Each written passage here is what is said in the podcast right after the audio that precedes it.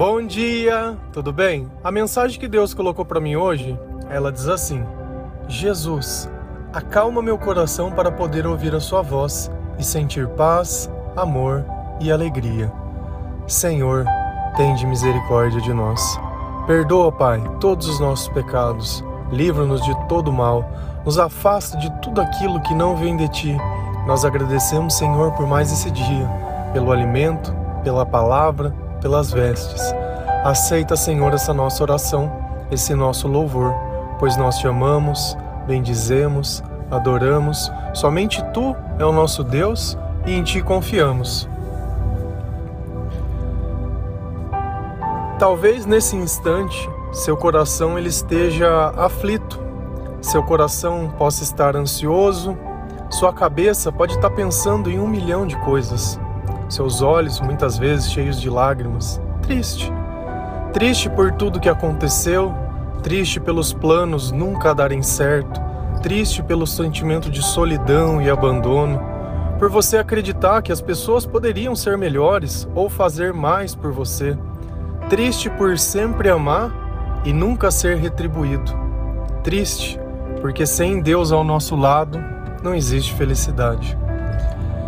Só que nesses momentos de tribulação, nesses momentos onde as crises elas simplesmente inundam o nosso, o nosso corpo e os nossos pensamentos, só existe uma coisa que nós podemos fazer, que é orar. Quando nós oramos, nós atraímos a presença de Deus para perto de nós. E o que é orar? Orar é falar. Quando eu falo com Deus, eu estou orando.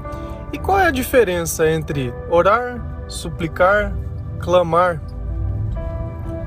Todas essas coisas são uma forma de falar com Deus.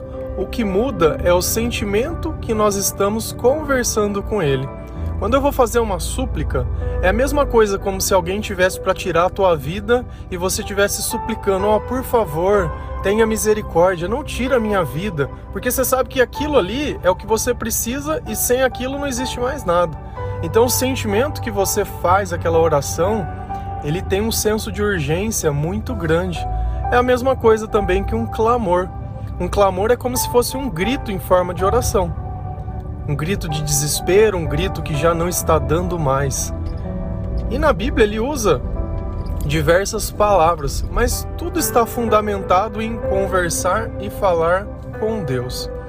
Mas nós temos que entender uma coisa, que um copo ou um balde, quando ele transborda de água, ainda que seja por gotas e gotas pingando, existe um problema. Por que, que o balde transbordou? Porque algo está pingando. Dentro do nosso dia a dia existem comportamentos que é como se fossem essas gotinhas pingando dentro do balde. Cada vez que eu minto, cada vez que eu sinto inveja, cada vez que eu sinto ódio, cada vez que eu sinto raiva, cada vez que eu prejudico alguém, cada vez que eu tento colocar a culpa em alguém, cada vez que eu não perdoo, cada vez que eu acredito em algo que não seja em Deus, cada vez que eu alimento a minha carne, cada vez que eu peco e não peço perdão. Então, todas essas coisas é como se dia após dia, instante após instante, fosse se acumulando dentro de nós. Chega uma hora que esse balde transborda e as lágrimas vêm. Quando a nossa alma está inundada, quando a nossa alma está aflita, não tem outra expressão de sentimento que esse. Porque se a luz é o Senhor quando eu simplesmente esgoto todas as possibilidades da minha alma se alimentar de Deus, é como se eu fechasse uma janela e vivesse dentro de um quarto escuro. E não é à toa que aquele sentimento de solidão ele acontece dentro de nós. Ele acontece justamente por quê? Porque para fazer companhia para nossa alma, para poder participar dentro de nós, somente o Senhor. E a gente sempre fala sobre o processo de refletir sobre aquilo que você tem feito e sobre aquilo que você tem sentido. Então, esse exemplo do balde é como se fosse a colheita. Você colhe exatamente aquilo que você planta. Mas será que isso é um pensamento bíblico? De eu examinar o meu comportamento para entender o que está errado e também ter o discernimento que às vezes o que eu estou vivendo nesse instante foi algo que eu venho cultivando há muito tempo. Às vezes nós temos aquele senso de urgência de condenar a pessoa na hora. Nossa, mas não acontece nada. Nossa, a pessoa faz mal para todo mundo e nunca tem nada. Só que a gente não percebe que o preço é pago na alma. Fisicamente, talvez a pessoa não recebeu a punição que ela precisa, mas quando deita, não dorme, sente dor o tempo inteiro, cheio de doença, irritada, ansiosa, emocionalmente instável, descontrolada. Será que isso não é uma punição ainda maior? Porque talvez o castigo ele dure um instante e passe, mas isso ele fica o tempo todo cutucando a nossa alma. Se a gente ir lá em Gálatas 6, versículo 4, 5 e 7, a palavra do Senhor ela diz assim: Cada um examine os próprios atos e então poderá orgulhar-se de si mesmo, sem se comparar com ninguém, pois cada um deverá levar a própria carga. Não se deixe enganar, de Deus não se zomba, pois o que o homem semear, isso também colherá. Então, talvez o motivo do nosso coração estar transbordando é justamente o final desse versículo pois o que o homem semear, isso também colherá. Segunda parte importante, de Deus não se zomba. Então, se às vezes a gente acha que as pessoas elas vão ficar chacotando as coisas que são de Deus, vão ficar desrespeitando e vão ficar fazendo as coisas do jeito que elas querem, sem nunca ter uma consequência, a palavra ela deixa muito clara: de Deus não se zomba. E é aquilo que eu expliquei. Talvez a punição não seja da forma que você imagina mas pode ter certeza que não vai ficar impune e não vai ficar em vão. Agora, vem a parte mais importante. Cada um examine os seus próprios atos. É aquele processo de autorreflexão. É aquilo de eu começar a tentar entender por que, que eu tenho dito certas coisas. Por que, que você fica pegando no pé de certas pessoas? Por que, que o tempo inteiro você remete a um passado, a uma história que já nem existe mais? O tempo todo tem que ficar justificando as coisas no passado. Tem um costume que acontece entre os casais quando eles estão discutindo alguma coisa e vê que não existe razão daquilo no presente, eles começam a remeter a histórias do passado. Ah, porque você lembra que 10 anos atrás você fez aquilo para mim. Nossa, mas e essa justamente isso, quando eu tenho que ficar resgatando no passado coisas para atribular o presente, qual é a razão desse comportamento? Qual a razão de você mentir? Qual a razão de você enganar? Qual a razão de você fazer as coisas do jeito que são errado, né? Ai, fiquei insegura. Não, achei que tá, cara, tudo isso não se pauta em nada. Deus ele pede para que nós tenhamos humildade. Que a gente for se orgulhar de alguma coisa, é da forma que nós temos nos comportado com Deus. É se alegrar com o que nós fazemos com Deus. Não é aquele orgulho humano. Não é aquele orgulho de se sentir maior que as outras pessoas. Sabe? Se achar o cara, ou se achar a mulher, ou mais isso, mais. Cara, isso daí não leva ninguém a lugar nenhum, porque tudo é uma questão de, de tempo. Quantas pessoas nós não conhecemos que elas estavam lá por cima e aí a gente olha hoje está por baixo. Você quer um exemplo disso, bem claro e nítido, que eu acho que todas as pessoas vão conseguir achar alguém? Lembra da tua época de escola? As pessoas que eram mais bonitas, as pessoas que eram mais inteligentes, as pessoas que você achavam que ia ser isso ou aquilo. Olha elas hoje. Vê se elas chegaram a alcançar as coisas que você imaginava, ou se elas continuam sendo aquilo que você imaginava. As coisas elas mudam. Só que essa é a questão. Na nossa vida e na nossa natureza existe mudança. Na natureza de Deus, não. Deus, ele é constante. Então, o que foi dito por Deus, ele vai permanecer dito e não vai ter circunstância que vai poder mudar aquilo. E aqui está a parte interessante. Eu posso querer culpar o meu pai, a minha mãe, porque eu acho que na minha infância deveria ter sido, que eles não tinham direito, porque me trataram assim, o meu irmão não foi, e aquela converseira inteira, e tentar achar que a culpa do meu casamento não ter dado certo é por causa do meu marido, ai, porque meu filho isso, porque eu devia ter feito aquilo. Cara, começa a procurar um milhão de culpado pelo meu fracasso. Sabe quem é o responsável pelo teu fracasso? Você mesmo. Você não cultivou uma relação com Deus, com quem poderia ter feito algo bom na sua vida. Você não semeou para colher nada de bom, para que pudesse ter uma colheita adequada. Você não fez nada, simplesmente esperou, simplesmente jogou, simplesmente deixou o tempo passar, ou muitas vezes ficou muito louco esperando. Tem gente que entra num quarto e acha que dormir vai resolver. Sabe? Tem gente que se dopa, tem gente que, ah, não, preciso ir, se engruta. Cara, a vida não se resolve assim. Quer começar a resolver a tua vida? É de joelhos. Você quer resolver a ansiedade, a tristeza e tudo isso? É essa reflexão. Enquanto você continuar querendo culpar aos outros, você vai continuar permitindo que, ao invés de Deus governar a sua vida, é o diabo e os demônios que vai ficar encostando em você. E não é à toa que você não tem vontade de fazer nada, que anda desanimada, que anda cansada, que anda esgotada, que anda com dor, que anda sem propósito, que não tem vontade, que tem vontade de morrer, né? Que não aguenta mais as pessoas. Olha, esse, olha a quantidade de sentimentos. Aí vem a questão: Deus ele está oferecendo uma eternidade para nós. A eternidade ela não acaba. Meu, você não está suportando uma vida que você sabe que ela vai durar, sei lá, X anos. Para que, que Deus vai te colocar a viver a eternidade? Você não vai suportar. Esse é o ponto. Ah, não, mas eu, eu não quero mais sentir assim. Pô, show de bola. Show de bola. Então Deus fala, ó, pois cada um deverá levar a própria carga. Então, beleza. Eu não vou mais ficar procurando ninguém para colocar minha culpa. A culpa é minha, essa carga, ela é minha. Mas eu vou procurar alguém que pode me ajudar. Tá, e como eu faço isso? Legal. Filipenses 4, versículos 6 e 7. Não andem ansiosos por coisa alguma, mas em tudo, pela oração e súplicas e com ação de graças apresentem seus pedidos a Deus. E a paz de Deus, que excede todo o entendimento, guardará o coração e a mente de vocês em Cristo Jesus. Pô, show de bola. Então vamos entender.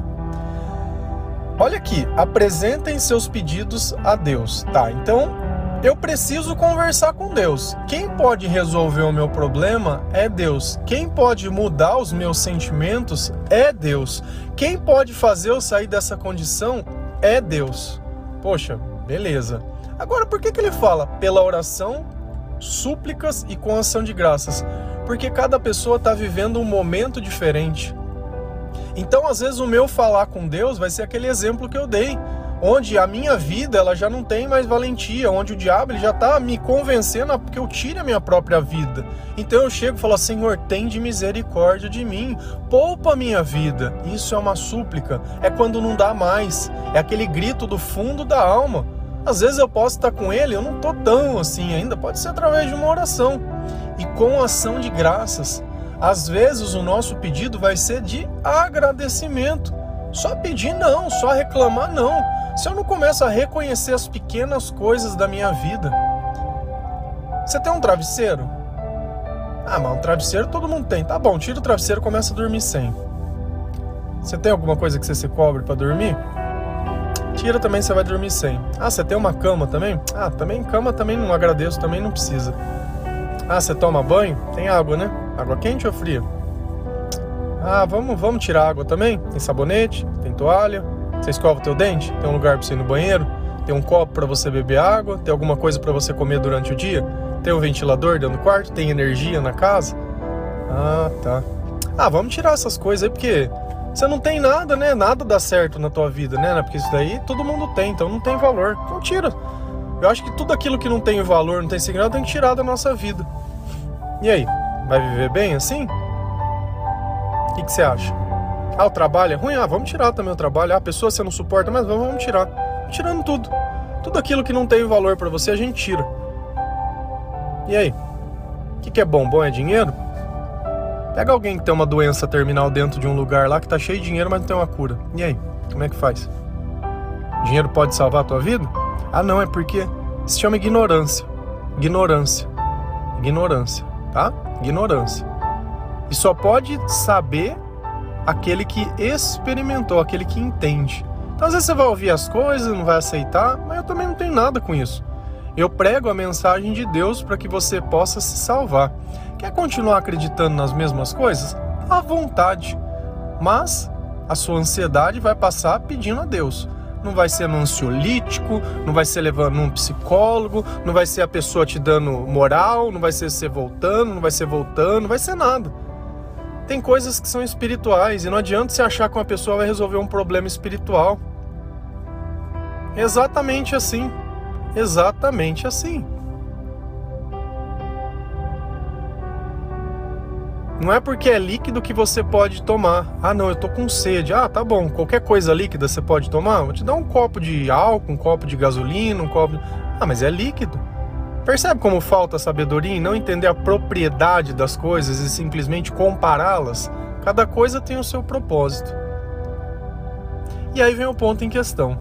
Quando eu entendo que a minha ansiedade, que a minha tristeza, que os meus problemas emocionais, eles são causados pela ausência de Deus e eu começo a conversar com Deus diariamente, começo a alimentar a minha alma, primeiro numa súplica, numa oração, depois agradecendo. Aí vem a chave. E a paz de Deus. A paz é de quem? É de Deus. A paz não é uma coisa da humanidade, a paz não é uma coisa que você cultiva, a paz ela é Deus. A paz é o próprio Deus. O amor é o próprio Deus que excede todo o entendimento. Você vai sentir paz apesar de você não entender, apesar de não ter mudado nada à sua volta, você vai sentir paz, porque você está sentindo a presença de Deus.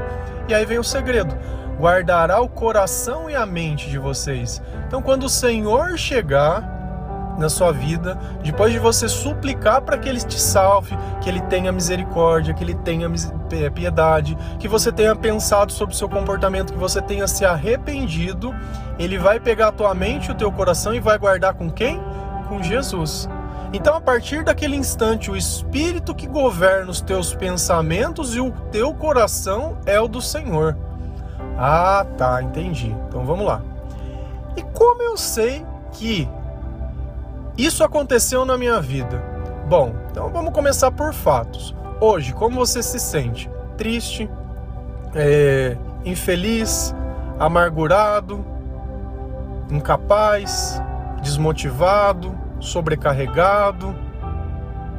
Tá. Então, qual é a tua relação com Deus? Ah, eu não tenho relação com Deus. Então nós sabemos que tem. E na palavra Deus está falando que se eu orar, se eu suplicar, que o Senhor ele vai vir e vai guardar minha mente, tá? Como eu sei que isso aconteceu? Gálatas 5, versículo 22 e 23. Mas o fruto do Espírito é amor, alegria, paz, paciência, amabilidade, bondade, fidelidade, mansidão e domínio próprio. Hum. Então essas vão ser as mudanças da minha vida no lugar da tristeza eu vou ter felicidade. No lugar da ansiedade eu vou ter paciência. No lugar da irritabilidade eu vou ter amabilidade. No lugar da ruindade eu vou ter bondade. No lugar de não conseguir ser fiel, né, de não ter palavra, eu vou ter fidelidade. No lugar da raiva, do ódio, da briga, eu vou ter mansidão. E naquela vida indisciplinada, onde eu sou escravo de todos os prazeres e de tudo, onde eu não consigo nada, eu vou ter domínio próprio. E no lugar do vazio e da solidão, eu vou ter amor. Nossa! É essa a vida que Deus propõe se eu orar e acreditar e ter fé? Sim. É isso que eu vou começar a viver no lugar da depressão? Sim. Sem tomar remédio, sem pagar nada, sem, sem atalho? Sim, porque é algo espiritual. Não adianta eu ficar tratando humanamente coisas que são espirituais. Não adianta. Não adianta. E quanto mais você trata, e quanto mais você fala, e quanto mais você alimenta sem fazer um processo de auto-reflexão, sem examinar os próprios atos, pior fica as coisas, porque você continua achando que tem razão de ficar culpando as pessoas. Quanto mais você culpa, mais Deus se afasta, porque quando você culpa, você quer ser o juiz. E Deus fala para que nós não para que para nós não julgarmos as pessoas. E aí você vai entender. Jesus, acalma meu coração para que eu possa ouvir quem? A sua voz. E sentir paz, amor e alegria. E a partir do instante que eu oro, que eu leio a palavra de Deus, eu posso ouvir quem? A voz do Senhor. E através do meu coração e com a mente, a mente guardada, o Senhor, ele pode me trazer tudo aquilo que é bom. Então, as palavras de acordo com a intenção que eu as falo mudam a forma que eu oro. Mas no fim é sempre tudo para Deus. Amém? Espero que essa mensagem possa te trazer um pouquinho de luz e todas as vezes que os seus sentimentos não forem bons, alimente a sua alma orando e conversando com Deus. Não é buscando nada, não é buscando alguém, não é desabafando. Ai, preciso desabafar. Meu, se você sente a necessidade de desabafar, já errou em tudo. Quer desabafar? Desabafa com Deus. Quer reclamar? Reclama com Deus. Quando você achar que você não tem nada para agradecer, vai lá e tira o teu travesseiro, tira a tua escova, tira a tua manta, tira o teu colchão e vai dormir sem nada. Aí você começa a valorizar. Porque enquanto eu não saber o valor das pequenas coisas, Deus não vai poder dar as grandes. Ah, mas a minha casa é simples, a minha casa é isso, a minha casa. Então tá, vamos, vamos dormir lá fora. É melhor, ué. Já que é tudo assim mesmo, já que nada que você tem pré, ah, meu celular tá muito ruim. Então beleza, fica sem celular. Ah, mas então, legal. Então, às vezes, as coisas a gente tem que perceber que elas podem piorar mais.